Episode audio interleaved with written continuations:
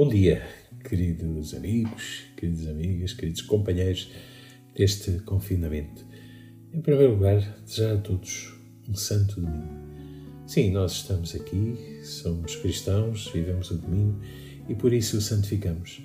Agora, neste tempo de confinamento, enfim, desta maneira em que não podemos participar eh, presencialmente na celebração da Eucaristia, mas podemos eh, mastigar esta palavra, podemos fazer este roer, este caroço de azeitona, que é a palavra de Deus que a Igreja nos oferece para, para, este, para este domingo. Claro, esta é uma semana, ou foi pelo menos, acho eu, uma semana difícil, porque, porque vimos tantas coisas, tanta gente a morrer diariamente, tanto esforço dos profissionais de saúde, também esta bizarria, esta coisa tão estranha de a preocupação dos deputados da nossa nação é aproveitar, aprovarem eh, nesta semana de pico de pandemia a lei da morte. Como matar alguém ou deixar que alguém morra. Alguém, essa mesma pessoa que não escolheu nascer, que nada fez para nascer e, portanto, nada poderá ou deverá fazer para morrer. Mas não nos assustemos no meio de tanta escuridão ou tanta coisa que nos parece uh, tão, com tão pouca luz. Temos esta luz, este guia que é a palavra de Deus. E que guias temos esta, este domingo? Três, como sempre, ao domingo. E o primeiro guia ou a primeira luz é tirada do livro do Deuteronômio onde nos aparece Moisés a falar, a falar com Deus. No fundo, Moisés esteve a conversar com o povo e agora vai, digamos assim, fazer ou contar as coisas a Deus que o povo lhe tinha dito. E o que é que o povo lhe pediu ou lhe falou?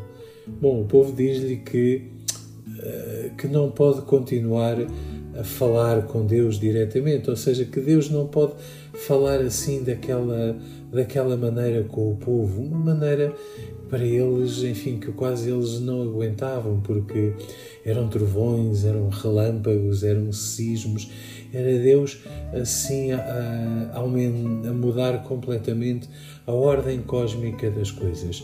Então era preciso um, um intermediário, era preciso um, um, mediador. No fundo, era preciso alguém uh, que fosse capaz de fazer a mediação entre Deus e os homens. E o que é que acontece? Acontece que esse, digamos assim, era ou foi o trabalho de Moisés. E é extraordinário como nós vemos aqui um Deus que se preocupa com o homem. Repara, Deus não se preocupa em ficar, eh, digamos assim, eh, no seu mundo, na, na criação. Deus tem esta preocupação de dialogar. E, surpresa das surpresas, Deus diz a Moisés: Pois é verdade, olha, eles têm razão. Então eu vou constituir-te a ti como um mediador. Já pensaste bem nesta imagem de Deus? Um Deus que te dá razão? Um Deus que dá razão a Moisés? Sim, porque a verdade é que todos nós gostamos de ter sempre razão. Não gostamos de perder nem a feijões.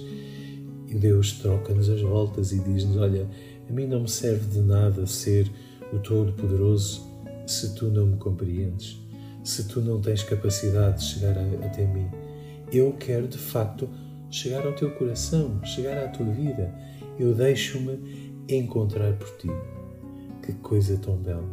Repara, Deus não, não está nos caminhos que nós não percorremos, não está nos lugares que nós não frequentamos.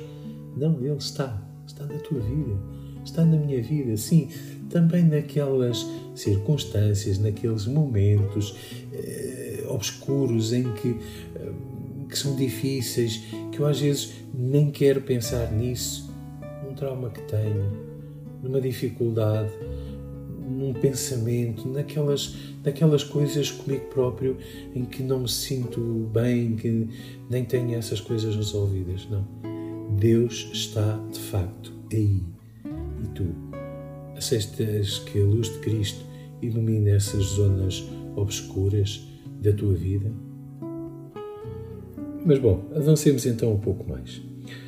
A segunda leitura temos é tirada da carta aos Coríntios e, pode parecer um bocado bizarro, digamos assim, uma coisa completamente uh, fora do tempo esta esta carta que São Paulo escreve. E por isso é importantíssimo percebermos o contexto. E qual é o contexto aqui?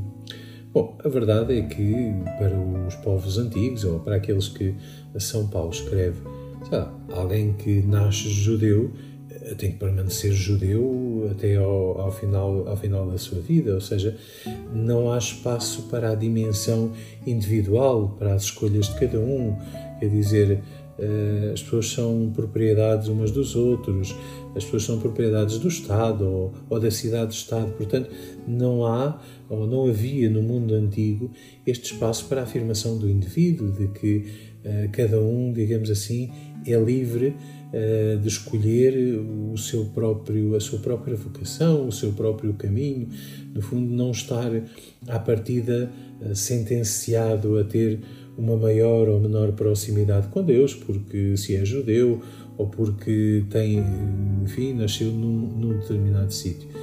E se pensarmos que o iluminismo, eh, anos mais tarde, vem fazer a afirmação do indivíduo, bom, se calhar vale a pena pensarmos e, e percebermos que não estamos a, a ser fiéis à verdade quando percebemos que Paulo e concretamente com este escrito, ele está a fazer esta afirmação eh, da pessoa, de que cada um pode de facto escolher o seu caminho, esta afirmação tão grande de liberdade. E percebermos isto, que o cristianismo ajuda-nos e hum, a fé cristã é de facto libertadora, libertadora daquilo que eu posso ser e, e Deus, ao dar-me esta, ao dialogar comigo, conforme nós víamos na primeira, na primeira leitura, dá-me hoje, a mim e a ti, esta possibilidade de, de construir aquilo que eu quero ser, não ficar simplesmente hum, resignado ou ficar simplesmente sentado à espera que um, um, determinismo ou aquilo que os meus pais foram, e eu agora terei, terei que ser. Estás disposto, disposto ou disposta com responsabilidade a perceber e a assumir isto na tua vida? E chegamos eh, finalmente ao Evangelho. E o que é que nós temos hoje? O que é que nos é servido? O que nos é oferecido? Jesus está na sinagoga em Cafarnaum, é sábado. É muito interessante. Em, no Evangelho de São Marcos, neste que nós escutamos ao longo deste ano, é muito interessante, enfim, percebermos o que é que o que é que São Marcos nos diz, mas também ainda mais interessante é percebermos o que é que ele não nos diz, ou seja, o que é que não está escrito, e, mas enfim, mas que, que nos ajuda a compreender a circunstância do que, está, do que se está a passar. o que é que se está a passar? É dia de sábado, não é? E o sábado era um dia importantíssimo para os judeus, eles não trabalhavam ao sábado, enfim, havia uma série de coisas em que eles não faziam ao sábado, precisamente como sinal de agradecimento a Deus por todas as coisas que Deus tinha feito por eles. E, portanto, começavam na véspera com uma espécie de uma liturgia familiar e, portanto, depois, no dia, no dia de sábado propriamente, era o dia de se reunirem na sinagoga para aí, eh, enfim, escutarem, eh, escutarem a palavra de Deus, que no caso dos judeus eram a lei, eh, a lei e os profetas. E o que é que acontece? Bom, Jesus, como judeu, estava numa, enfim, era num dia de sábado, tinha ido a uma sinagoga e depois de ler a palavra de Deus, qualquer adulto, digamos assim, podia falar. E repara, São Marcos não diz uma única palavra sobre as próprias palavras de Jesus, mas dá-nos uma pista importante que é que Jesus falava com autoridade. Ou seja, que a maneira como Jesus falava e o que ele dizia não era de facto como os outros escribas, ou seja, não eram coisas que eles sabiam porque tinham copiado a lei dos antepassados, enfim, coisas, uh, digamos, olhar para o passado. Não. Jesus falava porque, de facto, era o próprio Espírito de Deus que estava com ele. E o que é que Jesus uh, fala? Ou melhor, nós não sabemos, como já referimos, mas sabemos que aquilo que ele faz. E o que é que ele faz? Aquilo que está proibido a um judeu fazer ao sábado: cuidar de um homem. Mas repara nisto. O que é que é mais importante? Cumprir esta lei? Cumprir este preceito? Ser fiel às leis, neste caso às leis religiosas? Ou, por outro lado, olhar para aquele, para aquele homem que ali estava a precisar de ajuda, a precisar de ser curado? E Jesus o que é que faz? Cura este homem. Hoje. O que é que é mais importante para ti? Ou o que é que tu estás disposto a fazer eh, pela cura daqueles que estão à, nossa, à tua volta? Ficar em casa? Ou, por outro lado, revoltar-te com aquilo que está a acontecer? Bom, penso que Jesus nos deixa hoje esta palavra muito clara: estar a olhar para aquele que está à nossa volta. Curar o outro é hoje, se calhar, neste contexto de pandemia, ser capaz de fazer este esforço de ficar, de telefonar, de não estar presente ou estar presente de uma outra forma, mas cuidando uns dos outros. Então, se estás disposto a que Jesus te cure também a ti, aceita isto e vive com alegria este domingo. Bom domingo.